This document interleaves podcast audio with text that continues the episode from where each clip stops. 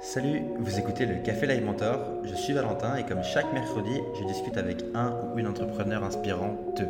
Mon objectif, vous parler des artisans du web, ceux qui montent des projets de leurs mains, ceux qui prennent le temps de bâtir des structures solides et responsables, ceux qui font des produits et services de qualité. On vous parle des coulisses de leurs aventures, des détails qui ont fait leur réussite, mais aussi leurs échecs, en espérant que vous y trouverez des éléments utiles qui vous aideront vraiment à vous lancer et à y croire. Aujourd'hui, je suis avec Antoine Masqui. Antoine a créé avec sa compagne le chocolat Encuentro. Il est l'un des rares en France à produire du chocolat bean to bar, à savoir de la fève à la tablette. On parle de la genèse de son aventure, de son année mouvementée en République dominicaine et de comment il développe concrètement son projet. Installez-vous, servez-vous une tasse de café c'est parti. Salut, je suis avec Antoine pour le podcast. Comment ça va Antoine? Très bien. Bienvenue dans, dans le Café Live Mentor. Euh, je, Merci. je suis heureux de t'accueillir aujourd'hui parce que tu fais, euh, tu fais un métier un petit peu particulier. Euh, Est-ce que tu peux te, te présenter et présenter ton activité? Bah oui, alors Antoine, j'ai monté avec ma compagne Candice une société qui s'appelle Encuentro et qui est en fait une fabrique de chocolat bean to bar. Alors bean to bar, pour ceux qui connaissent pas, ça veut dire de la fève à la tablette, c'est-à-dire qu'on travaille directement depuis des fèves de cacao qu'on va transformer en chocolat. Et hum, on va faire un, type de, un seul type de produit qui sont des tablettes de chocolat, des tablettes qui vont être euh, pure origine, c'est-à-dire qu'on ne mélange pas les origines de fèves entre elles, des tablettes qui vont être très simples puisqu'on euh, on utilise que bah, deux ingrédients qui sont le sucre de canne et le- les fèves de cacao, ce qui est très rare dans le monde du chocolat. Bah, si vous voulez vérifier, vous tournez une tablette de chocolat que vous achetez dans le commerce et vous allez voir qu'il y a une liste d'ingrédients qui peut être assez longue et qui sont là bah, pour masquer les goûts euh, cachés, exaucés. Et nous, on a décidé de faire au plus simple. Et donc c'est que du chocolat noir. C'est que du chocolat noir, on fait du 70%, principalement parce que c'est le le meilleur équilibre pour euh, découvrir un cacao, un chocolat, et on fait aussi du 85% en fonction des origines. On a démarré ce projet il y a un an. Avec, euh, pour, pour la petite histoire, on s'est demandé avec Candice euh, il y a un jour, on s'est posé et on, Donc Candice t'accompagne. Ma, Candice m'accompagne, oui, tout à fait, parce qu'on est que deux dans ce projet. Et on s'est, on s'est posé et on s'est dit, bah, si on devait, euh, quel est le job de nos rêves en fait? Aujourd'hui, on était tous les deux, en- on avait tous les deux un poste, un job euh, de salarié, et on s'est dit, bah, si on avait de l'argent, qu'est-ce qu'on ferait? Et c'est la vérité, hein, ça, franchement, c'est, on, était dans un café et on avait envie de C'est vraiment la question. euh, Ben ouais, ouais, ouais, parce qu'on voulait, on avait les idées un peu partout, on voulait changer, et on s'est dit, bah, si on avait plein, plein, plein, plein d'argent à dépenser, ben, on ferait une fabrique de chocolat comme on a fait avant. Et, euh, et c'est comme ça que c'est arrivé cette idée. Et donc on s'est dit, bon, bah, ça doit coûter cher en France, ça doit être compliqué, mais on va quand même étudier la question. Et donc on s'est penché dessus sérieusement pendant plusieurs mois. Et on a découvert qu'en fait c'était bah, possible, hein, de toute façon il n'y a rien d'impossible, mais que c'était avec plein d'astuces et notre expérience, on pouvait faire quelque chose rapidement et sans avoir besoin de plein d'argent.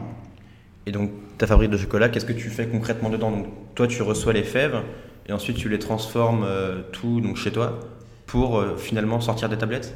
C'est ça. En fait, on, contrairement, bah, comme je disais, on travaille de la fève à la tablette. Et c'est vrai que ce que, j'aimerais rajouter, c'est que c'est un métier qui est, assez rare, qui est fait par, euh, par 10 personnes en France, à peu près une dizaine de personnes en France. Et ces 10 personnes, vous les connaissez, euh, c'est des grands noms du chocolat. C'est Alain Ducasse, c'est Pralus, c'est Patrice Chapon. Euh, c'est un métier qui est, qui est assez technique, assez compliqué, et c'est pour ça qu'il est peu répandu. Et il se trouve qu'en France, il y a plus de, de 3000 chocolatiers, mais ces chocolatiers utilisent du chocolat déjà fabriqué par d'autres euh, personnes, donc ces personnes que je viens de citer, ou des industriels comme Valrhona. Et, hum, et donc, faut, on distingue bien notre métier. Nous, on est des fabricants de chocolat, et ces gens-là sont des chocolatiers. Mais nous, on ne prétend pas euh, savoir faire le- ce métier qui est de, transformer la matière, de faire des bonbons, etc. Et donc, notre métier, c'est de, de sourcer le cacao déjà, ça c'est très important. On va euh, dans des pays qui, on- qui nous plaisent et on sélectionne des, des coopératives et, et des origines, des terroirs qui ont un goût particulier et qu'on aimerait faire partager. Et donc on, on récupère chez nous, typiquement, euh, si vous tombez le bonjour, vous arrivez chez nous, vous avez une palette avec des sacs de cacao euh, empilés. Ils viennent Euh, d'où euh, ces sacs? alors on a, des, on a trois origines aujourd'hui, on va sortir une quatrième très bientôt, c'est la République dominicaine, parce qu'évidemment on avait habité là-bas et c'est là-bas que notre aventure a démarré. Et on connaissait très bien ce pays et on savait quelles étaient ses notes et c'est un très bon cacao. On a Haïti qui est bah, collé à la République dominicaine sur la même île et qui est un terroir complètement différent. Donc ça, c'est des choses qu'on peut facilement découvrir en, goûtant nos chocolats. Et on a Madagascar parce qu'on a eu un jour la chance de rencontrer euh, Bertie Laquesson qui est un très grand producteur et euh, un grand chocolatier. Et il fait un cacao qui est vraiment exceptionnel. Donc on a démarré avec son cacao. Et ça fait trois origines. Euh, complètement différentes et c'est vraiment dans la dégustation on sent, on sent la différence. Et donc on récupère ces fèves dans des beaux sacs en toile de jute. C'est vraiment, euh, c'est ça qui est sympa, c'est qu'en fait, ça que la dernière fois qu'ils ont été euh, fermés, c'était dans leur pays d'origine. Et nous, on les reçoit tels quels. Et quand on les reçoit, euh, déjà, il faut les déplacer. Ça fait 70 kilos. C'est assez, assez difficile, bah, surtout quand on est, on est seul. Et, et donc, on, ouvre ces sacs. On commence déjà par trier à la main. Ça, il y a y a des machines qui le font, mais évidemment, bah, on fait avec les moyens, du, les moyens qu'on a. Et donc, on trie à la main les fèves pourquoi on les trie? C'est juste parce que quand on. Il y, a plein de choses que nous ont glissé les producteurs dedans, comme euh, des petits cailloux, des feuilles, des branches, euh, des, fèves qui sont toutes euh, fines et qui n'ont pas d'intérêt dans la fabrication du chocolat. Il y a aussi, il peut y avoir des fèves collées entre elles, parce que la fève est entourée de pulpe quand on ouvre le fruit, un peu comme un litchi. Et quand on va les fermenter et les sécher, bah, elles vont rester collées entre elles et ces fèves-là ne sont pas bonnes à utiliser dans le, dans le, process. Donc voilà, on trie tout ça à la main. Ça va assez vite, mais on, le fait comme ça. Et une fois qu'elles sont triées, on les torréfie nous-mêmes. Et c'est là que commence un peu le, secret du, du, fabricant de chocolat. C'est-à-dire qu'on a testé des, dizaines de profils de torréfaction. Quand je dis profil, c'est quelle température, quelle durée. Euh, ça, c'est vraiment notre expérience et notre sensibilité, parce qu'on peut vraiment faire des choses radicalement différentes à 5 degrés près, à 5 minutes près. Donc on a testé tout ça euh, sur chaque origine pour trouver la, recette qui nous plaisait le plus. On ne dit pas la meilleure, mais vraiment la recette qui nous plaît le plus. Euh, et celle qui serait la plus abordable pour les gens à qui on va s'adresser. Et, et, ça, donc, euh, c'est vraiment une étape cruciale puisque c'est celle qui va exaucer tous les goûts. Par rapport à un cacao cru, un cacao torréfié va développer les arômes, c'est le principe de la torréfaction, et, et c'est ça qui va lui donner toute sa personnalité.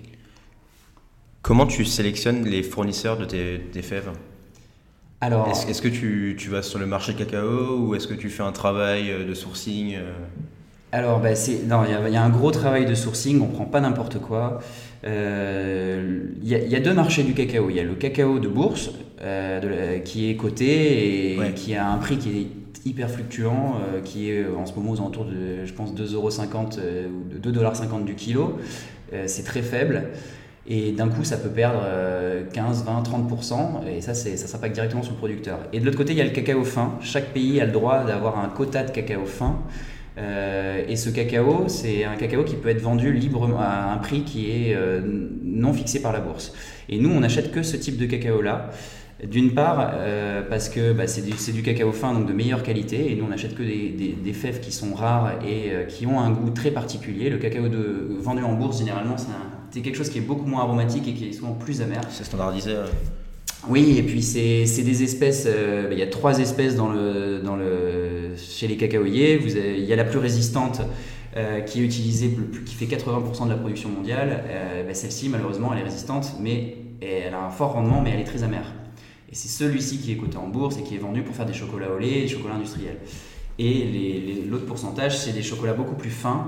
Donc le Trinitario, euh, c'est celui qu'on utilise et qui a du coup qui est plus cher et qui est plus fragile aussi. Donc c'est pour ça qu'il y en a moins. Et, donc toi, tu le payes plus cher du coup, j'imagine Et je le paye par rapport au prix de bourse, je le paye, euh, prix de la bourse, je le paye jusqu'à 4 fois plus cher. D'accord. Mais euh, c'est ça qui nous anime aujourd'hui, c'est que on travaille avec des gens dont l'objectif est, la transparence totale. Et nous d'ailleurs, on, est complètement transparent sur notre site. Si vous y allez, vous allez voir vous allez pouvoir découvrir les coopératives, vous allez, on communique sur le nom, euh, l'origine, auprès, on est complètement transparent sur le process de fabrication, sur les ingrédients. Enfin voilà, nous, c'est ce qu'on souhaite, expliquer ce que vous mangez et d'où ça vient. Et, les gens avec qui on travaille aussi et ceux qui nous fournissent le cacao sont complètement transparents avec nous sur la rémunération des producteurs. Parce qu'il faut savoir que la plupart des gens euh, qui travaillent dans le monde du cacao, euh, enfin je veux dire les producteurs, et qui vendent ça pour, euh, pour que enfin, à la bourse, ces gens-là sont, sont exploités, gagnent rien du tout. Vraiment, ils vendent quasiment à perte. Et enfin, ils vendent certainement à perte et c'est très compliqué pour eux. Nous, le cacao qu'on paye quatre fois plus cher, à, bah, bien sûr, au fournisseur final, ben, il va permettre de rémunérer le producteur au moins 50, au minimum 50% de plus que ce qu'il aurait gagné s'il le vendait en bourse. Donc c'est vraiment la garantie pour nous qui gagne sa vie. Mhm. Et que euh, et qu'il va pouvoir réinvestir cet argent et que dans, sa production et ça va ça va l'aider à garantir une qualité une certaine qualité et à être motivé à faire un, un bon produit et, et c'est ça c'est ça qu'on cherche les par exemple on, nous posait la question est-ce que vos coopératives, les coopératives avec lesquelles vous travaillez sont labellisées euh, Fairtrade, euh, etc. Mais pas toutes, en fait, parce que le, label Fairtrade, c'est un label qui coûte cher au producteur, et comme je vais vous le dire, le producteur, il n'a pas d'argent, il en a très peu à dépenser là-dedans. Mm. Et c'est vraiment un nouveau modèle qui est en train de se créer dans le monde du cacao. Avant, on cherchait des choses qui étaient labellisées, euh, absolument, mais aujourd'hui, sur ce modèle de la transparence, on a des sociétés qui en amont et qui nous fournissent ce cacao ben, vérifie qu'effectivement il n'y a pas d'exploitation d'enfants de, euh, mineurs, qu'il n'y a pas d'esclaves, ça, arrive encore en Afrique, qu'il n'y a pas, euh, voilà, que les gens sont rémunérés, et ensuite s'occupe de bien rémunérer ces gens-là et d'approvisionner et d'exporter leurs produits. Donc là, ils sont complètement transparents et c'est des sociétés qui, euh, qui communiquent là-dessus et qui sont très connues. Mais plus aux États-Unis, parce qu'en France, ils n'ont pas eu encore l'occasion de, vendre beaucoup et de se faire connaître. Mais voilà, c'est ce qui nous tient à cœur. Alors évidemment, il y en a qui sont labellisés euh, Fairtrade, etc. Mais, euh, mais ce n'est pas ça qu'on va chercher. On va chercher vraiment à travailler avec ces gens-là qui, nous garantissent euh, de bien rémunérer les producteurs. Par contre, ce qui est important pour nous, c'est le label bio, parce qu'on est 100% bio. Et ça, ça garantit ben, que ben, le, le, produit n'a pas été dénaturé, bon, pas par des pesticides. Et voilà, bah, ça c'est plus une, approche qu'on a et on souhaite que ce soit 100% bio. Ok, revenons un peu sur ton parcours euh, et ce qui t'a amené à faire ce que tu fais aujourd'hui. Tu parlais avant que tu as, que as vécu en République dominicaine avec ta compagne. Est-ce que tu peux nous raconter un petit peu ton histoire euh, depuis euh, Oui, alors l'histoire est un peu tumultueuse. Ça a démarré, il se trouve qu'on connaît ce pays parce que Candice y avait travaillé pendant un an et qu'elle avait découvert. Et moi, je, lui ai rendu visite et on, a, on est tombé amoureux de ce pays, c'est, qui est magnifique et qui, bon, qui a beaucoup de travers aussi. Et c'est ça qui, qui, a fait que ben, on a créé une société là-bas et qu'on est rentré ensuite. Mais donc pour reprendre l'histoire, euh, il y a 5 ans, en fait, on est parti du jour au lendemain, on a quitté notre job, on était à Paris, on avait chacun euh, notre propre, nos propres jobs, et, et euh, du jour au lendemain, on a décidé de tout quitter pour partir en République dominicaine, donc à Punta Cana, créer une fabrique de chocolat. Ça s'est décidé à, l'été 2012 et ça a été assez, assez violent pour nos parents. J'imagine. Oui, ils n'ont pas compris. Un matin, on était en vacances et on, leur, on, a, mis du temps à leur dire. Et puis on leur un jour, on les, on, les a pris à part. On leur a dit bah, bah, on va partir en République dominicaine en septembre. T'as prétexté les vacances pour leur dire maintenant qu'on y est, on rentre plus? Ouais, c'est un peu ça. On leur, a dit d'abord euh, bon, on a quitté notre job. Et puis après, on va, on va partir faire du chocolat en République dominicaine. Bon, à la base, on est tous les deux ingénieurs. On est on n'était pas forcément euh, dans l'entrepreneuriat pur, on était dans des startups, donc on approchait de ce milieu, mais on n'avait pas créé encore de boîte, euh, on n'avait pas tout quitté pour ça. Et, là, on va dire que ça fait un peu peur. Les parents, c'est pas le genre de truc qu'ils aiment bien, sauf s'ils sont vraiment déjà entrepreneurs. Et, là, euh, bah, pour la petite anecdote, mon père nous a regardé, nous a dit mais c'est quoi la logique dans votre parcours? Et, la question nous a fait beaucoup réfléchir. quelle est la cohérence? Comment Parce que je pense qu'il envisageait déjà l'échec et il se disait comment vous allez rebondir avec ça? Et sur votre CV. Hmm. Et en fait, on, on l'a dit, mais il n'y a pas de logique. C'est juste que là, on a, on a cette envie de partir, de tout quitter. Et à l'époque, on n'avait pas d'enfants. Euh, et, de, monter, et de monter un truc. Et de monter un truc, euh, voilà, de, partir, de monter un truc, de vivre une expérience entrepreneuriale. Effectivement, il y avait un risque, un risque financier. Euh, on, on, investissait un peu tout ce qu'on avait, mais on avait cette envie de partir et de retourner là-bas. Et puis dans le chocolat, dans le cacao, c'était quand même assez plaisant. Donc voilà, du jour au lendemain, on a tout quitté. Et on s'est retrouvé en République dominicaine. Donc on a fait ça avec euh, trois associés et des, des, des, amis qui étaient avec nous, euh, qui ont fait la même école. D'accord. Et du jour au lendemain, on se retrouve là-bas avec. Euh, bah, c'est un terrain vague et on a construit une fabrique de chocolat depuis, depuis zéro. On a construit les plans, on a, enfin, on a, dessiné les plans et, et ça s'est construit devant nous. Donc tous les jours, on, on allait sur le, sur le chantier pour un peu surveiller tout ça et voir que ça se construise bien, parce que bon, là-bas, il n'y a pas les mêmes normes. Donc, au dernier moment, il faut rajouter une poutre, faire ce genre de truc parce que le plafond s'affaisse. Enfin, bon, au final, tout tenait bien. Ça faisait 400 mètres carrés, c'était magnifique, mais bon, le, les travaux étaient un peu, c'était un peu folklore. Mais euh, voilà, très, très, ça c'était la première étape. Et en parallèle, il nous a fallu sourcer un nombre de produits incalculables euh, parce qu'on faisait du, chocolat. Euh, il nous fallait des machines, il nous fallait des packaging, il nous fallait, on ne pouvait pas vendre que du chocolat, il fallait quand même qu'on ait une gamme de produits un peu plus large. Et, mais sourcer des produits sur une île comme la République dominicaine, c'est hyper compliqué parce que c'est un produit qui, c'est un, un pays qui ne fabrique pas grand chose, on va dire, et qui importe tout. Donc il vous faut trouver le fournisseur qui va avoir euh, dans son entrepôt euh, le bon packaging, etc. Donc on a fait tout le tour de l'île de, Santo Domingo. Vous allez dans des marchés où, euh, où c'est parfois un peu dangereux, mais on a fini par trouver, à force d'aller d'une boutique à l'autre, tous nos produits. Ça nous a pris énormément de temps. Et, et ça, ça a fait que, bon, en deux mois, on a réussi à tout faire. Construire un bâtiment de 400 mètres carrés, trouver les produits, et on, ouvrait, on a ouvert sans retard. Et ça, c'était un, vrai challenge. Et une chose qui a été un peu. En fait, la chose la plus compliquée dans tout ça, et, on aime bien la raconter parce que franchement, on s'attendait pas à ça, ça a été d'avoir de, du cacao dans notre fabrique. Alors que la République dominicaine, c'est un pays qui fabrique du cacao, qui fabrique du cacao bio. Ça a été un des premiers pays à fabriquer du cacao bio, euh, et cacao fin. Et on pensait que ça allait être facile. Il fallait faire quelques centaines de kilomètres euh, pour aller à la coopérative. La réalité, c'est qu'en fait, la coopérative était en zone franche. Ça veut dire que c'est tout ce cacao qu'ils produisent est destiné à être exporté. Et il n'y a pas de taxes, c'est directement, les entreprises peuvent acheter directement, c'est dédouané, etc. Et la difficulté pour nous, c'est qu'en fait, on est obligé d'importer ce cacao de République dominicaine en République dominicaine. et ça, Évidemment, les plantations sont au nord et la capitale est au sud de l'île et on est obligé de passer par la capitale, de faire la queue dans des, administrations où ça dure euh, vraiment une éternité, tout ça pour faire dédouaner notre, euh, notre cacao, l'importer en République dominicaine. Donc ça nous a paru absurde, ça nous a pris un temps fou. Tout ça pour euh, avoir notre cacao dominicain en République dominicaine. Et, et, ensuite le ramener. Et donc, ça aussi, c'est assez sportif. Quand vous traversez, on avait loué à l'époque un, un minivan qui pouvait transporter 2 tonnes de cacao, enfin 2 tonnes. Bon, il se trouve qu'on en a ramené 3,5. Autant dire que le minivan a pris euh, un, peu, un, peu, cher. le, master a pris un peu cher sur le trajet parce que les routes là-bas, effectivement, sont pas, sont pas parfaites. Et, et donc, ça a été vraiment. On a, on a cru qu'on avait euh, ruiné le camion à l'arrivée. les sacs en plus tombaient à l'arrière, déstabilisant le camion. Enfin bon, donc euh, ça a été assez, assez compliqué. Mais voilà, en deux mois, on a eu notre cacao, on a ouvert notre fabrique. Et euh, il se trouve que ça a été un succès immédiat. On avait 400 euh, personnes qui venaient dans notre fabrique tous les jours. Génial. Et des touristes ou des, des, touristes principalement. La, République dominicaine, c'est, je pense que à la, la, région du monde qui a à peu près le même succès, c'est Bali. Vous avez à peu près 300, 300 000 visiteurs par mois. C'est, c'est énorme. C'est énorme.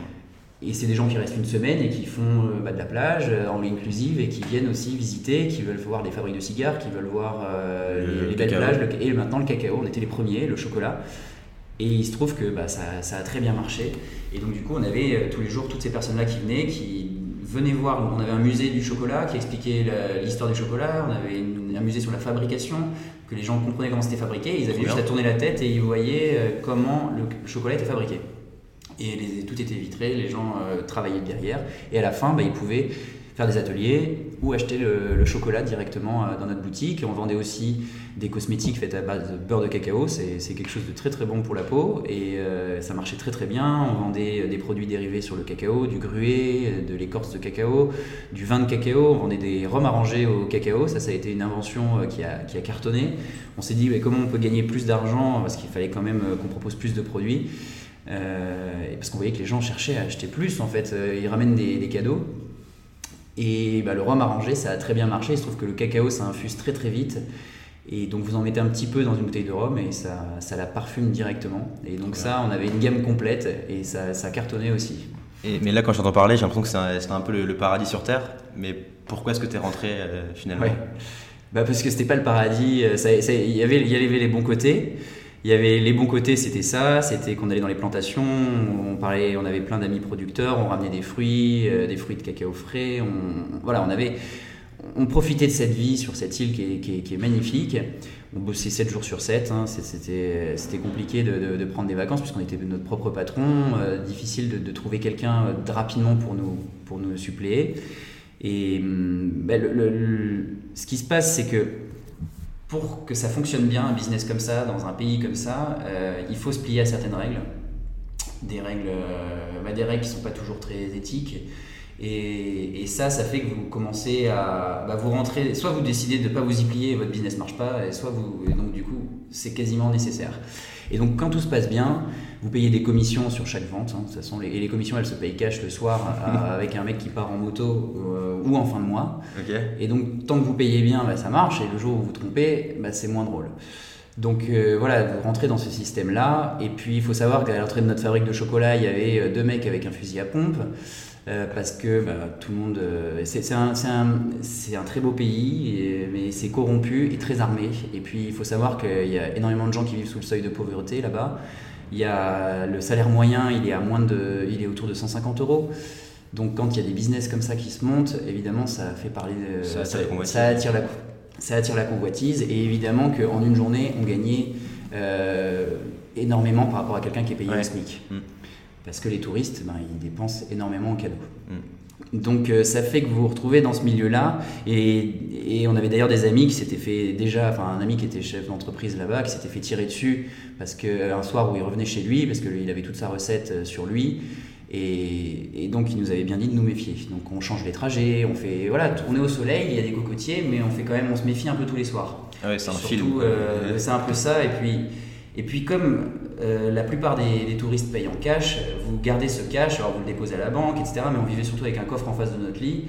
Euh, et ça, c'est pas très rassurant. C'est pas idéal. C'est pas idéal. Alors je dis, il n'y avait rien d'illégal là-dedans, c'est juste que vous gardez le cash chez vous euh, avant de le ramener à la banque. Et, ça, évidemment, ça peut se savoir. Mais on vivait encore une fois dans une résidence surveillée avec un garde tous les 300 mètres. Donc voilà, ça c'est un peu le, l'envers du décor. Bah, le mauvais, tant que tout se passe bien, c'est sympa mais il se trouve qu'on avait beaucoup d'exemples autour de nous où ça se passait euh, moins bien. Et voilà, des gens qui ont fini en prison et pour des choses beaucoup plus graves. Donc, euh, donc voilà, c'est un, une, atmosphère qui, qui, commence à être un peu désagréable. Et quand vous avez des gens qui commencent à vous menacer, euh, à vous menacer physiquement, il y a aussi une mafia locale qui est présente. Et quand elle vient dans votre, dans votre société, qu'elle prend tout en photo et qu'elle vous menace de, de vous détruire, ou de faire la même chose aussi. Les gens venaient prendre des photos, ils nous disaient on va faire la même chose et vous allez disparaître. Bon, il y a un moment où vous vous dites euh, c'est peut-être hmm. pas euh, idéal de continuer dans ce cadre-là. Quand on se réveille la boule au ventre le matin et on se demande si on va se coucher euh, de la même façon ou si on va se coucher tout court, hmm. à un moment on se dit est-ce que ça vaut vraiment le coup de, continuer dans ce cadre-là? Et, et, voilà, la réponse a été très rapidement non. Et on a trouvé, on, a, on, a, on a cherché rapidement quelqu'un qui voulait prendre la suite, un directeur des opérations euh, avec nos associés. Nos associés n'étaient pas forcément dérangés par ça, et c'est là où on a vu qu'on avait des visions très divergentes sur la gestion et le développement de ce business. Et donc, euh, voilà, on a trouvé quelqu'un pour prendre la suite. Et, franchement, pour dire les choses, ça, a duré un an, mais on est parti en une semaine. Ah Parce que bah, quand vous êtes vraiment, bah, en tant que chef d'entreprise, c'est vous qu'on menace directement, on va pas menacer les employés. Bien sûr. Et donc, euh, voilà, en une semaine, on est parti. Mais on avait bien sûr préparé notre, notre départ avec nos associés, etc. Tout, est, tout le monde est au courant, sauf les employés. Mais ah voilà comment ça s'est terminé. Matin, et vous quittez du jour au lendemain voilà, une société que vous avez montée qui marchait super bien et qui était, voilà, c'est notre passion, le chocolat, le cacao. Et, et, du jour au lendemain, vous vous retrouvez à Paris. Et donc vous, reprenez, vous, reprenez pas grand chose parce que vous n'avez pas de job et qu'il faut repartir de zéro et retrouver euh, quelqu'un avec cette drôle de ligne sur le CV et, voilà, et avec la fameuse question, c'est quoi la logique dans votre parcours ben, Et donc là, on est en 2013, c'est ça? Tu passes voilà, un, an, 2013, ouais. Et ensuite, tu reviens. Et, euh, donc là, Encuentro, donc ça a été créé il y a un an. Qu'est-ce qui se passe entre justement 2013 et 2017 Eh ben, euh, ça, on se dit, est-ce qu'on rebondit tout de suite? Mais euh, Franchement, c'est difficile de, rebondir directement quand, euh, quand tu as quitté ton business comme ça, quand tu l'as laissé. Du jour au lendemain, presque. Du jour au lendemain. Et puis, comme je disais, on avait des visions vraiment divergentes avec nos associés. Ça s'est très très mal passé. La, session, la revente des parts, etc. Ça a, été, ça a été horrible à vivre. Je le souhaite à personne. Hein. On, a, appris énormément de choses euh, dans cette expérience. Mais donc là, la meilleure façon de rebondir, c'est pas de. Il y en a qui diront c'est de se remettre en selle tout de suite, euh, de remonter une boîte. Honnêtement, c'était très compliqué. Donc, on s'est dit, on va reprendre, on, va, on va retrouver des jobs, on va dire, normaux. ça veut pas dire. Moins exotique. ouais, moins exotique, mais ça veut pas dire moins excitant, ça veut dire juste moins cow-boy. Et mais même ça, ça prend du temps parce qu'il faut, il faut digérer son histoire, apprendre à la raconter. Et moi, je me souviens, mes premiers entretiens, je, je racontais les choses, mais sans, sans, les mauvais côtés. Donc les gens ne comprenaient pas pourquoi j'étais rentré. Et en fait, j'avais du mal à le digérer et c'était pas encore, euh, c'était compliqué à raconter. Et donc voilà, on a repris des, on a, on a, on a chacun repris une vie normale et des jobs normaux, on va dire. Mais bon, moi, j'ai eu de la chance, je suis tombé dans une super boîte où on a monté une filiale d'une de s'appelait One Stay et il se trouve qu'ils montaient leur, la filiale à Paris euh, et c'était euh, hyper entrepreneurial. La boîte était londonienne, il y avait des fonds, etc. Mais on est parti, on s'est assis euh, dans une salle vide et on a fini à 50, 4 ans, à 5, 54 ans plus tard. C'était une expérience géniale et ça m'a permis de me remettre en selle pour le coup. Mais, mais voilà, c'était toujours compliqué, moi, de me remettre dans un moule d'une société après cette expérience-là. Ça, ça a été compliqué, on va dire. Et donc là, tu, tu travailles 4 ans, c'est ça? Et pendant ces 4 ans, est-ce que tu as toujours en tête euh, l'idée de, de, de, remonter un projet? Ou euh, bah, Ça nous a jamais quitté. Euh, ça nous a jamais quitté. On a toujours eu des, des, idées à droite à gauche. On a voulu remonter 10 projets, toujours avec Candice, parce qu'on se disait, on en parlait, on disait qu'est-ce qu'on peut faire? On peut faire ci, on peut faire ça. On n'avait pas l'idée de quitter notre, notre boîte pour en monter une. Là, c'était vraiment euh, des projets par-ci par-là. et puis, on mûrit ce projet de fabrique de chocolat et puis on le met un peu de côté parce qu'on se dit que ça coûte cher, qu'on est en France, que c'est compliqué. Et puis voilà, on arrive euh, puis au milieu. Euh, bah, aussi, quand, vous avez des enfants à Paris, ça, c'est pas c'est pas évident de monter une boîte aussi. Donc là, ça prend du temps. on a deux enfants et, on arrive bah, quatre ans plus tard à ce jour où on se dit bah, qu'est-ce qu'on fait? Est-ce que est-ce qu'on ferait pas une fabrique de chocolat? À Paris cette fois. À Paris cette fois-ci. Le Punta Cana. Et, parce qu'on a l'expérience, parce que ça nous a jamais quitté, parce qu'on s'est demandé mille fois euh, ce que c'était notre métier de rêve. Et c'est ça, c'est faire du chocolat, partager notre passion euh, euh, et, puis travailler dans ce domaine. Il y, a énormément de choses à faire. C'est un milieu qui est en train de changer. Et, et les gens le connaissent mal. En fait, on est en France. C'est ça qui est un peu paradoxal, c'est qu'on est, on est, dans, pays, on est dans un des pays où le chocolat est né. Et pour autant, je pense qu'il y a 99% des gens qui ne savent pas comment est fait le chocolat et quels sont les ingrédients d'un chocolat 70%. C'est marrant parce qu'on avait là, il y, a, quelques jours, un client qui, qui, sur le site nous contacte et nous dit euh, Je trouve que vos ingrédients sont pas clairs. On en a deux, hein, c'est le sucre et les fèves de cacao. il fait C'est pas clair, euh, où est le beurre de cacao? C'est quoi vos ingrédients? Et, il n'a pas tort, c'est qu'en fait, euh, dans le chocolat industriel et dans la plupart, chez la plupart des chocolatiers, on vous dit euh, chocolat pur beurre de cacao, ajouté, etc. Oui, sauf que ce que les gens savent pas, c'est que dans une fève de cacao, il y a à peu près 53% de beurre de cacao, et le reste c'est de la poudre de cacao. Donc naturellement, dans la fève, il y a du beurre. Mhm. Donc quand vous prenez une fève comme nous on le fait, qu'on l'écrase, qu'on la, travaille, eh ben on se retrouve avec 53% euh, de, de beurre de cacao dans ce mélange. Et après, ben, en fonction du sucre qu'on ajoute, ça fait un chocolat 70%, 85%. Mais on ne rajoute pas de beurre. Et donc la personne était déroutée parce qu'elle ne voyait pas ces aliments qui sont rajoutés. Le beurre de cacao, la vanille, parfois on met du sel, on met de la... Je parle pas pour nous, mais je parle des, industriels, ils mettent de la lécithine de soja pour euh, stabiliser le mélange, pour que ce soit plus facile à travailler. Nous, on met rien de tout ça. Du coup, euh, ça rend les choses techniquement plus compliquées. Parce qu'en gros, euh, le chocolat, c'est un peu comme. Euh, c'est une émulsion, c'est comme euh, de l'eau et de l'huile ensemble. Hein. Vous mélangez, ça se mélange, mais au bout d'une heure, ça s'est rassemblé. Si vous mettez de la lécithine de soja, bah, ça va maintenir le mélange homogène. Mais euh, donc le chocolat c'est ça, sauf que c'est un liquide et un solide. Le liquide c'est le beurre de cacao et le solide c'est la poudre. Et vous mélangez ça très très fort et euh, vous le travaillez, vous le stabilisez et ça vous donne une belle tablette bien brillante. Si vous le travaillez mal, ça va blanchir. Et donc c'est un métier qui est, très technique et au demi-degré près vous ratez tout. Enfin, c'est ce que je te racontais avant d'arriver. J'ai passé des, là un mois entier à faire des tests au demi-degré près. Et, vous voyez en 20 minutes, vous voyez que ça, ça a tourné. C'est-à-dire que le chocolat est très bon à manger, mais il n'est pas commercialisable, il a blanchi et c'est le beurre de cacao qui remontait à la surface. Et ça, c'est la hantise de tout chocolatier. C'est, c'est vraiment la partie la plus technique, c'est le tempérage. Et donc, et donc si on revient euh, à ton projet, à quel moment tu te dis que tu veux le lancer et, et, quand tu te dis que tu veux le lancer, qu'est-ce que tu fais concrètement pour le lancer? Donc ben, on, se dit qu'on veut le lancer, qu'on va tester, on, fait un business plan parce que évidemment le salaire moyen là il est plus de 150 euros par mois.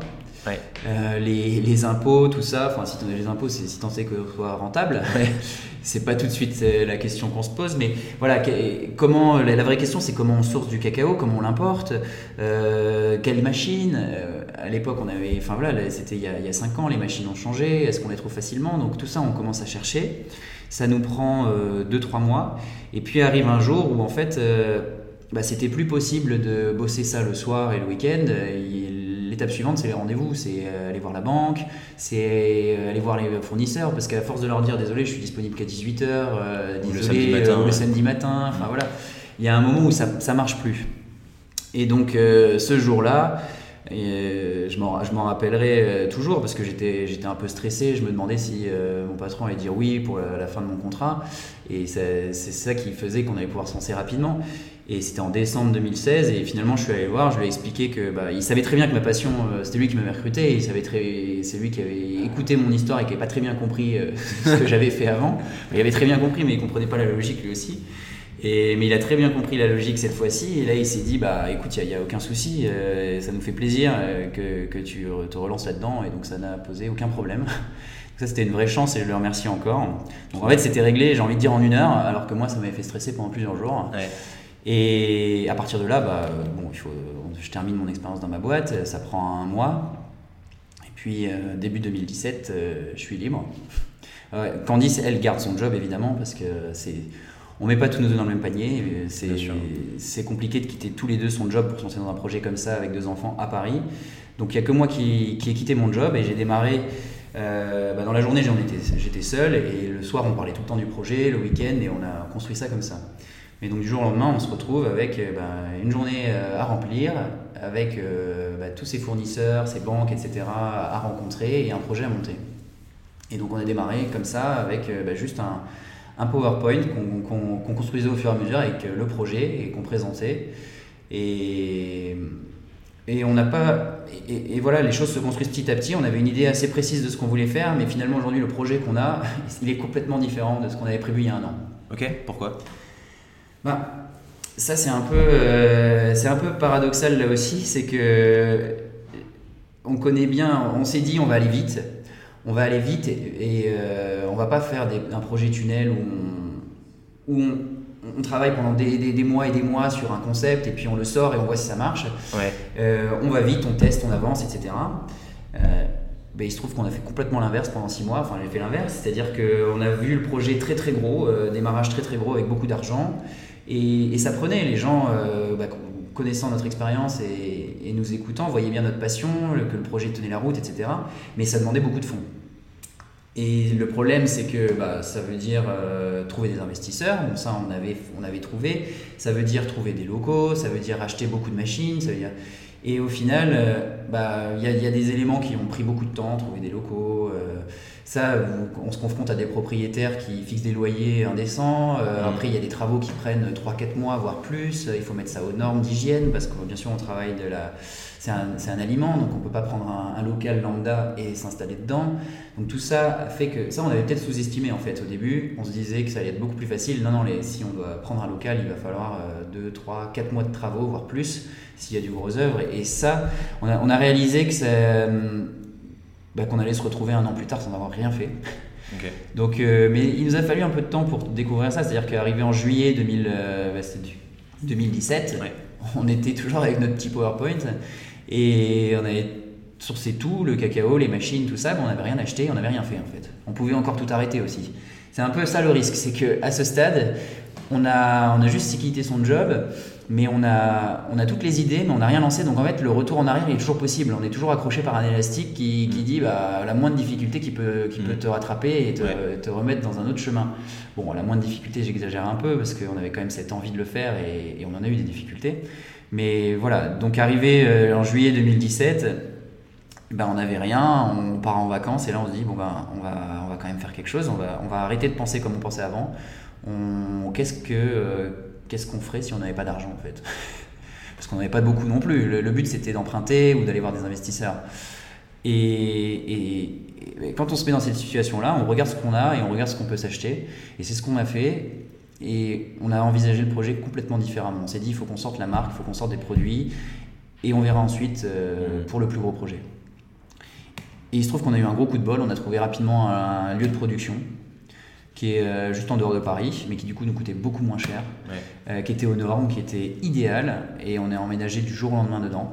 Et ça, c'était euh, fin septembre, du coup, ça nous a pris un petit mois pour discuter, etc. Mais tout de suite, j'ai vu que c'était là, dispo. donc, on emménage directement. On achète tout de suite, tout le mois de septembre, ça a été commande, commande, commande, tout ce qu'on n'avait pas fait avant. On a, on a dépensé tout ce qu'on avait. Les banques ont bien voulu nous prêter, c'est ça qui était intéressant c'était et surprenant, c'est-à-dire que moi j'y allais avec une idée préconçue qui est la banque, bah, il va falloir, on voit souvent les, les, pubs à la télé qui, où on voit le, banquier face à l'investisseur, enfin face à l'entrepreneur, on se dit, euh, et le banquier qui comprend pas le, discours de l'entrepreneur, il se trouve que c'est peut-être mon expérience, mais c'était complètement l'inverse. Ils ont et là, on, enfin aussi les sommes étaient beaucoup moins grandes, celles qu'on demandait, mais tous ont dit, euh, bah, on est partant, euh, on vous suit dans le projet on, c'était l'achat de machines, etc. C'est, du financement de choses très, très concrètes, donc c'est ce qu'elles aiment bien aussi. On ne demandait pas de financer la marque, de mm. financer du stock, ça ils n'aiment pas. Mais du coup, ils nous ont tous suivis dans le projet. Donc on a eu une banque qui, a, qui, nous a fait une belle offre. Et, voilà, donc tout a démarré en, septembre. Et, du coup, bah, mi-octobre, on, avait, euh, on avait les machines et on pouvait commencer à, faire du chocolat. Avant, on en avait fait, mais à petite échelle, dans notre cuisine à Paris et ça commençait à faire du bruit parce que les machines tournent nuit et jour. Donc on avait beau mettre de la mousse sous les machines, etc. Ça, ça commençait à ennuyer les voisins. C'est comme si vous avez une machine à laver qui tourne euh, nuit et jour. Autant que dans un immeuble parisien, ça fait pas plaisir. Euh, et, donc là, du jour au lendemain, on se retrouve à produire. Mais c'est un peu le grand saut aussi. Tu produis, tu as tes tablettes. Prochaine étape, c'est trouver des clients. Donc au début, j'imagine que c'est les amis, les proches. Ouais, voilà, là, là, ça va un peu vite. vite. Avant, avant, les clients, il fallait être certain qu'on faisait un bon produit. Ça, c'était très important parce que, encore une fois, on était à petite échelle. Jusqu'à présent, mm. on avait fait, euh, bah, en République dominicaine, on s'était fait cette expérience. Dans notre cuisine, on avait fait tous les tests, mais on testait à petite échelle, c'est-à-dire moins d'un kilo. Et, et, là, on se retrouve avec des machines qui font euh, des dizaines et des dizaines de kilos. Donc, on n'a pas le droit à l'erreur, déjà, d'une part, parce que la matière première coûte cher. Et d'autre part, euh, bah, les machines, elles fonctionnent pas pareil. Le goût n'est est pas pareil. Euh, et il faut tester, il faut être certain que ça sort de la même façon. Et là encore, il a fallu faire de nouveau des tests, des tests de qualité, des tests de goût. Et ça, ça a pris beaucoup plus de temps qu'on ne le pensait. Il y a des problèmes machines. Là, bah, pour dire les choses simplement, mon métier aujourd'hui, c'est pas c'est pas vendre une marque. C'est je suis on, on, a, on crée les recettes on est un peu, on va dire, cuisinier, ou, enfin, on est fabricant de chocolat, mais à la base, on invente les recettes. C'est nous qui trouvons euh, ces profils de torréfaction en fonction de notre sensibilité. On n'est pas, on n'est pas accompagné par un spécialiste, c'est nous qui nous sommes formés, on est autodidacte. Et, euh, et c'est ça qui fait que ce chocolat, il a une personnalité, il est singulier, il a, il a vraiment, euh, c'est notre approche et pas celle de quelqu'un d'autre. Donc il y a vraiment ça. Et donc mon métier, c'est à la fois de créer ces recettes, c'est de réparer, de faire fonctionner les machines et de les réparer très souvent, parce que ces machines, évidemment, c'est de la mécanique, et il y a souvent des petits soucis. Et le moindre réglage, faire, que ça euh, Voilà, y a, là il y a le côté mécanique et il y a le côté euh, réglage électronique. Euh, J'avais pas eu jusqu'à présent, mais là récemment, je me suis arraché les cheveux sur sur des problèmes de, de, réglage de, température et autres. Là, on n'était même plus sur de la mécanique. Donc, c'est des, machines que j'ai démontées euh, des, 3, 4, 5 fois chacune. Ça prend énormément de temps mm. et c'est très compliqué à chaque fois. Et ça vous fait perdre un temps fou. Donc, ça, c'est mon deuxième métier. Donc, là, j'ai bien aimé. Euh, j'aime beaucoup bricoler, donc il n'y a pas de souci. Mais quand ça fait perdre des semaines, ça devient un peu compliqué. Donc, et, finalement, bah, le troisième métier après, après ça, c'est ben, de, de créer une marque et de la vendre. Voilà. Et ça fait beaucoup de choses. Et donc la troisième étape, elle arrive beaucoup plus tard. Donc euh, surtout qu'on était en hiver, on a eu beaucoup de problèmes avec les températures. Un matin, j'arrive à la fabrique un lundi, euh, j'étais chaud bouillant, j'étais prêt à produire toutes mes tablettes. Et, euh, et là, je réalise qu'il y a eu une panne d'électricité la veille et que la, j'ai, j'ai 60 kilos de chocolat qui ont figé dans la machine. Ah Et bah, vous voyez ce que c'est qu'une tablette à casser. C'est pas forcément difficile, mais ça claque bien. Bah, une tablette de chocolat qui fait 15 cm d'épaisseur, ça se casse pas. ça se casse pas. Et donc là, j'ai perdu euh, bah, là, euh, énormément de temps à réchauffer, euh, décoincer cette machine. Et, à partir de là, j'ai équipé ma, fabrique de capteurs dans tous les sens pour être informé du moindre changement de, température, la moindre coupure d'électricité. J'interviens tout de suite, j'arrive, même s'il est 23h le soir, je prends ma voiture et je vais à la fabrique et je remets l'électricité. Et ça n'est plus arrivé. Mais c'était une mauvaise surprise. Et des surprises comme ça, on en a tous les jours, tous les trucs qu'on peut envisager et qui sont bah, quelle va être ma prochaine, euh, enfin quelle va être la, prochaine emmerde que je vais avoir. Il bah, faut se dire qu'elle va arriver, c'est sûr. Moi j'ai tout eu. J'ai tout eu. Enfin, je, euh, non, j'ai pas tout eu, je sais pas encore. J'essaye d'anticiper ces genres de choses. Mais il faut se dire que tout va arriver et qu'il faut juste les lister et préparer un plan d'action parce que ça va arriver. Mm. Et, et, ça fait que ben, on arrive euh, en parallèle, on développait la marque. Ouais. Ça nous a pris aussi beaucoup de temps parce qu'on avait, on voulait raconter notre histoire, celle de la, qu'on, a, qu'on a écrite en République dominicaine, et on voulait que ça, ça explique aussi la suite. Et, et trouver un nom, c'est déjà très compliqué. exister avec une identité euh, propre dans, dans, le monde du chocolat. C'est un marché qui est très concurrentiel. Bah, franchement, j'ai pas fait le compte, mais euh, on a, il y a une centaine de marques qui existent en France. Vous allez euh, dans n'importe quel supermarché, vous voyez le nombre de références, c'est la guerre sur les linéaires. Et on s'est dit, mais comment on va exister là-dedans? Bon, après, on fait pas le même métier, on n'est pas destiné à être. Enfin, on n'a pas les mêmes objectifs, on ne on veut pas être distribué dans les grandes surfaces. Ça, c'est de la marque, ça, du coup. C'est qui te distribue, participe aussi à ton positionnement et à comment tu te définis par rapport aux autres. Et donc quel choix tu fais par rapport à ça? Ben, Nous, on a un produit qui est artisanal, qui est fait en grande partie à la main, euh, qui est euh, très pur, qui est très, qui est, qui c'est un produit haut de gamme. Donc le prix de fabrication, le coût de fabrication est très élevé. Le prix final pour le consommateur est aussi plus élevé. On est sur des tablettes qui valent 7, 8, 7 ou 8 euros. Euh, et alors qu'en supermarché, vous avez des tablettes qui démarrent à 1,50€ pour un 70%, qui vont jusqu'à maintenant 5 euros. La qualité augmente, mais c'est des, voilà, des gens avec qui on ne peut pas se battre en termes de prix. Et puis notre prix euh, reflète aussi le savoir-faire, le goût. Euh, si vous goûtez nos tablettes, vous allez voir que le goût est radicalement différent. Après, vous, vous appréciez ou, pas. Hein. c'est, les gens ont tendance à me dire que c'est beaucoup plus fort. C'est clivant. Mais voilà, vous vous souviendrez de notre tablette. Mais quand je dis plus fort, c'est pas plus amer. Parce que les gens associent le côté puissant, force du chocolat à l'amertume. Et ça, c'est faux. Un chocolat, euh, un chocolat de mauvaise qualité, oui, il est amer. Il coûte pas cher, il est amer. Et on n'a pas intérêt à en faire du 70%, on va en faire du chocolat au lait. Un chocolat fin, il peut avoir une amertume. Notre République dominicaine, notre chocolat République dominicaine, il a une amertume, mais qui apparaît qu'à partir de 85%. Le 70%, il est puissant en goût, il a un goût euh, très fruité, il a un goût cacaoté. C'est bizarre de dire cacaoté, mais vous avez du chocolat qui a peu de notes. La note qu'on connaît euh, du chocolat, je vais dire le 70% que vous trouvez en supermarché, il a un goût cacaoté classique, assez lissé. parfois, vous, dans nos chocolats, euh, il y en a qui n'ont pas ça parce que euh, bah parce que c'est un choix qu'on a fait, on l'a torréfié différemment. Et puis de toute façon le cacao à la base a plus de a, des notes fruitées intrinsèques. Et, euh, et, voilà des fois on a, pas le côté chocolaté cacaoté ressort pas forcément. C'est un peu compliqué à expliquer comme ça mais et du coup euh, tout ça pour dire je, on parlait des, distributeurs et des lieux voilà. où on peut trouver tes tablettes. Et eh ben on a choisi avec on a toute cette histoire ce savoir-faire qui fait qu'on peut pas brader notre produit et que c'est un produit qui qu'on achète comme on va acheter une bonne bouteille de vin un terroir particulier, un, un côte du Rhône, un côte de Bordeaux, un Saint-Émilion, ben, là c'est un peu ce qu'on est en train de créer. Euh, on est sur des terroirs et vous venez acheter un chocolat de dégustation. Alors on pouvait le manger vite, hein. déguster ne veut pas dire un carré tous les soirs, il faut en manger plus, hein, c'est pas interdit. Mais, euh, mais on est vraiment là-dessus. Et quand vous prenez ben, nos, trois tablettes, euh, nos trois origines, vous allez vraiment sentir la différence de goût. Et c'est comme ça que ça s'apprécie. Et, oui, vous allez sentir cette puissance, ce goût qui est vraiment différent, mais comme un côte de Bordeaux, un côte du Rhône. Et c'est ça. Et vous allez peut-être plus apprécier le Madagascar que la République dominicaine. Euh, ça, c'est votre, ça dépendra de chacun. Et on a fait, nous, on a travaillé ces chocolats de la façon dont nous plaisait le plus. Et encore une fois, ça ne veut pas dire que vous allez aimer. C'est ça qui nous plaît aussi, c'est que on aime bien que les gens aiment notre chocolat évidemment et qui nous disent c'est super bon, mais ça nous intéresse aussi d'avoir des gens qui nous disent je déteste parce qu'on essaie de comprendre pourquoi et c'est des gens qu'on va essayer de convertir aussi. Mais, mais si les gens nous disaient, je pense que le, pire compliment qu'on peut nous faire, c'est nous dire bah ouais il est bon votre chocolat.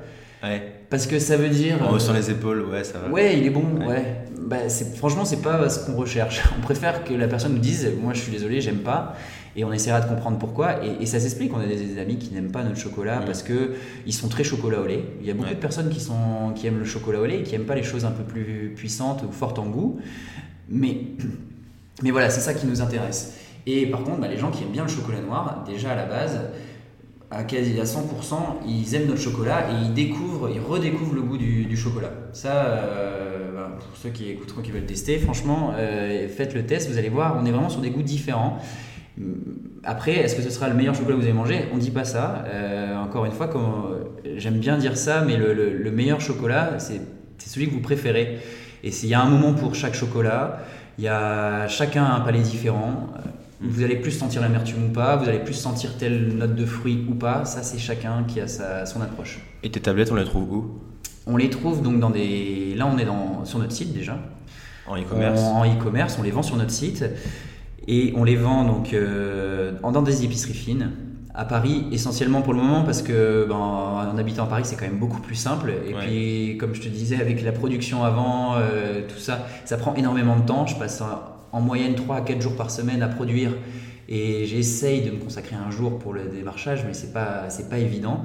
Mais donc des épiceries fines sur Paris, on est dans on est dans cinq boutiques aujourd'hui.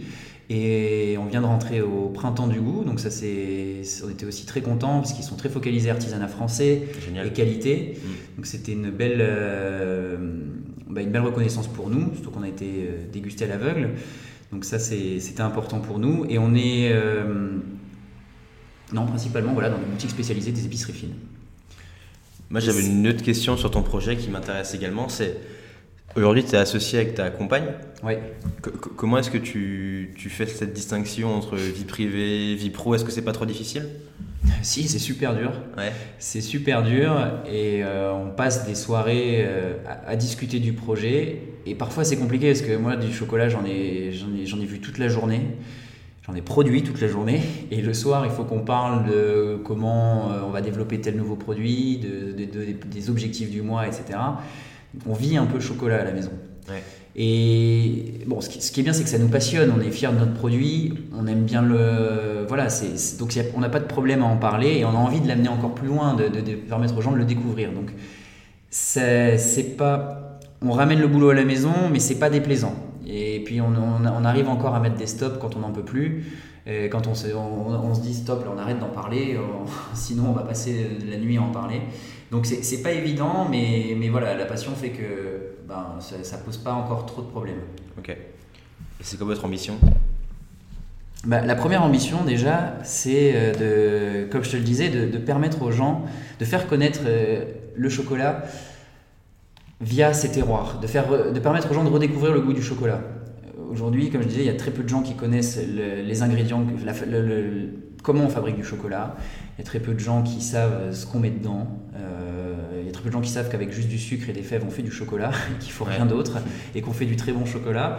Donc ça, c'est ce qui nous tient à cœur, et d'avoir cette approche par terroir, et que les, gens découvrent que le chocolat n'a pas ce goût euh, lissé, équilibré du chocolat, d'une grande partie des chocolats industriels. Il y en a qui font un travail sur les origines, mais, mais encore une fois, c'est aussi une question de moyens, c'est que c'est beaucoup plus, j'allais dire, Techniquement et financièrement, c'est compliqué à l'échelle artisanale, mais c'est plus facile de faire un goût euh, plus singulier, plus personnel à mon échelle qu'à l'échelle industrielle. À l'échelle industrielle, ça va beaucoup plus vite.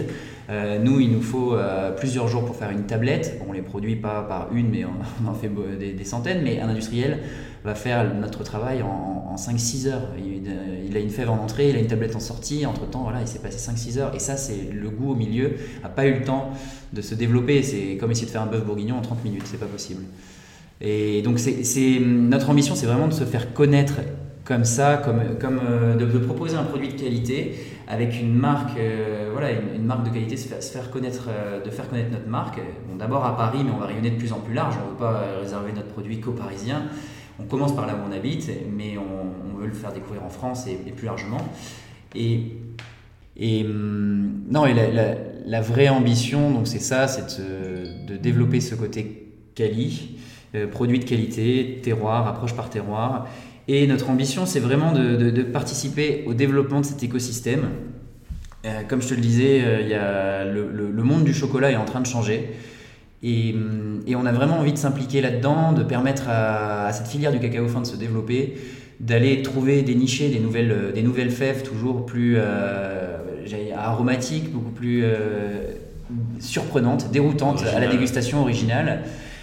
Et ça, c'est ce, qui, ce qui nous motive à aller voyager, rencontrer les producteurs, ramener cette fève en France, la, faire découvrir, la travailler. On, se tourne vraiment vers un métier de, de, fabricant de chocolat haut de gamme. Et voilà, c'est ce qui nous tient à cœur, que notre chocolat soit reconnu tel quel. Et là, par exemple, bah, d'ici que que le podcast soit publié, je pense que le chocolat sera sorti.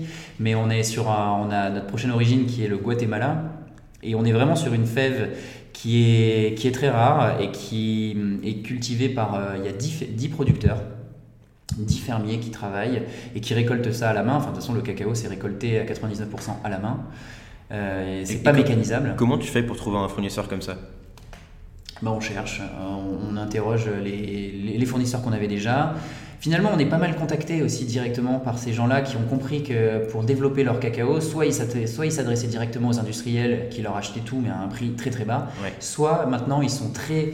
Euh, ils approchent les fabricants de chocolat comme moi directement en disant bah, bonjour, on, est, on est une famille euh, au Guatemala, on vend notre cacao, qui est un cacao fin, qui est labellisé bio, on a vu que vous faisiez du bio, et on voudrait savoir si vous étiez intéressé. Trop bien. Ça, ça, m'arrive. Là, ça s'est pas passé comme ça. Là, pour le Guatemala, c'est une, comme je disais, c'est une société qui s'appelle Uncommon Cacao qui fait, qui a créé des coopératives, qui a aidé des producteurs à se développer et qui rémunère de façon totalement transparente. Sur leur site, ils ont un, rapport de transparence qui publie tous les ans et ils publient les prix d'achat au producteur, le prix, voilà, le prix euh, une fois que ça a été dédouané, le prix de revente, etc. Tout est intégralement transparent. Et nous, on travaille avec cette société-là sur plusieurs origines parce que euh, bah parce que c'est la garantie que c'est euh, le, le, produit, le projet est pérenne, le projet du producteur, et qu'on va l'aider à se développer. Et aujourd'hui, ce cacao du Guatemala, il est très rare. Ils en produisent que quelques tonnes par an. Euh, quelques tonnes, enfin voilà, c'est 3-4 tonnes, c'est rien du tout. par exemple, il y a des, le, cacao de, réplique dominicaine qu'on achète, ils en produisent 400 tonnes. Ça reste un petit producteur, mais on n'est pas sur quelques tonnes. Donc là, c'est vraiment un cacao très rare est très très fin en goût et très surprenant et on a hâte de le proposer pour que les gens nous disent bah on adore ou on déteste mais qu'on comprenne et qu'on le qu'on le voilà qu'ils se confrontent un peu euh, à, nos euh, à nos clients. Et c'est ça qui nous anime en fait. Vraiment euh, aller à la découverte. On ne sait jamais ce que ça va donner une fois qu'on l'a mis dans la machine parce que comme je te dis on passe d'une machine de 1 kg à une machine de, 50 60 kg et c'est toujours le, le mystère.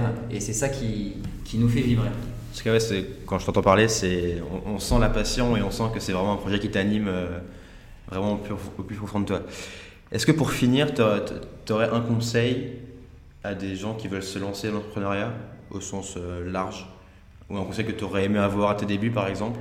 Bah, c'est la chose que je te disais en plein au milieu de notre conversation, c'est que bah, c'est l'erreur que j'ai faite, c'est que j'ai cru que je pouvais et que, que c'était bien de démarrer vite et gros c'est parfois bien, hein, euh, mais, euh, mais la réalité c'est qu'on on, a démarré à plus petite échelle en allant aussi très très vite avec nos propres moyens et, hum, et ça nous a permis de tester très rapidement. Finalement, quand euh, on a démarré en, septembre, bah, toutes les choses sont allées. Enfin, les six premiers mois, ça, a été de la recherche de fournisseurs, ça a été de la recherche de, des tests de recettes, mais on aurait pu faire ce travail beaucoup plus rapidement si on avait décidé de directement sortir un produit euh, sans, sans euh, chercher à, lever de l'argent et à avoir euh, des banques qui nous prêtent des centaines de milliers d'euros. On aurait gagné beaucoup de temps. Là, on, aurait pu gagner franchement 3-4 mois facilement. Donc démarrer, ben, c'est classique, mais mettre, tester et, et, mettre le produit rapidement en vente et mettre de l'argent là où il faut. Euh, c'est-à-dire que nous, l'argent qu'on a dépensé principalement, on l'a dépensé pour faire un produit de qualité, donc dans les machines, et on l'a dépensé dans la marque, parce qu'on voulait une marque qui nous représente et qui soit belle et qui existe au milieu des autres marques de chocolat, et encore une fois, des centaines de marques. Mm. Et voilà, Encuentro, c'est ça, c'est notre histoire. Et bah, je dirais, je ne l'ai pas dit, mais Encuentro, bah, pour ceux qui parlent espagnol, c'est facile, mais ça veut dire la rencontre en espagnol. C'est les rencontres qu'on a fait dans le passé, c'est les rencontres qu'on veut faire dans le futur avec les producteurs qu'on va aller rencontrer, les produits qu'on va ramener en France, mais c'est aussi ce qu'on veut partager avec nos clients, c'est permettre aux gens qui aiment notre chocolat, qui l'apprécient, d'aller à la rencontre de, ce produit, de ces produits qui sont assez difficiles à, trouver aujourd'hui en, France, et de découvrir ce que c'est que de redécouvrir le goût du, chocolat. Et, et Encuentro aussi, c'est pas venu par hasard, c'est euh, c'était un petit spot de surf où on allait euh, dans le nord de la République dominicaine. Donc pour ceux qui veulent voyager en République dominicaine, C'est, euh, je vous invite à aller là-bas. Il faut, il faut se lever tôt. Les vagues commencent à 6h et terminent à 10h du matin parce qu'après il y a trop de vent. Mais, euh, mais voilà, c'était un endroit où on aimait bien aller après avoir été dans les plantations. Et c'est venu comme ça, ce nom. Et il se trouve que c'était, ça symbolisait bien toute notre histoire et ce qu'on veut faire euh, dans le futur. Magnifique. Merci Antoine. Ben, merci Valentin. Salut. Merci d'avoir écouté l'épisode. J'espère qu'il vous a plu. Moi, je vous dis à mercredi prochain, 15h, pour le suivant. Salut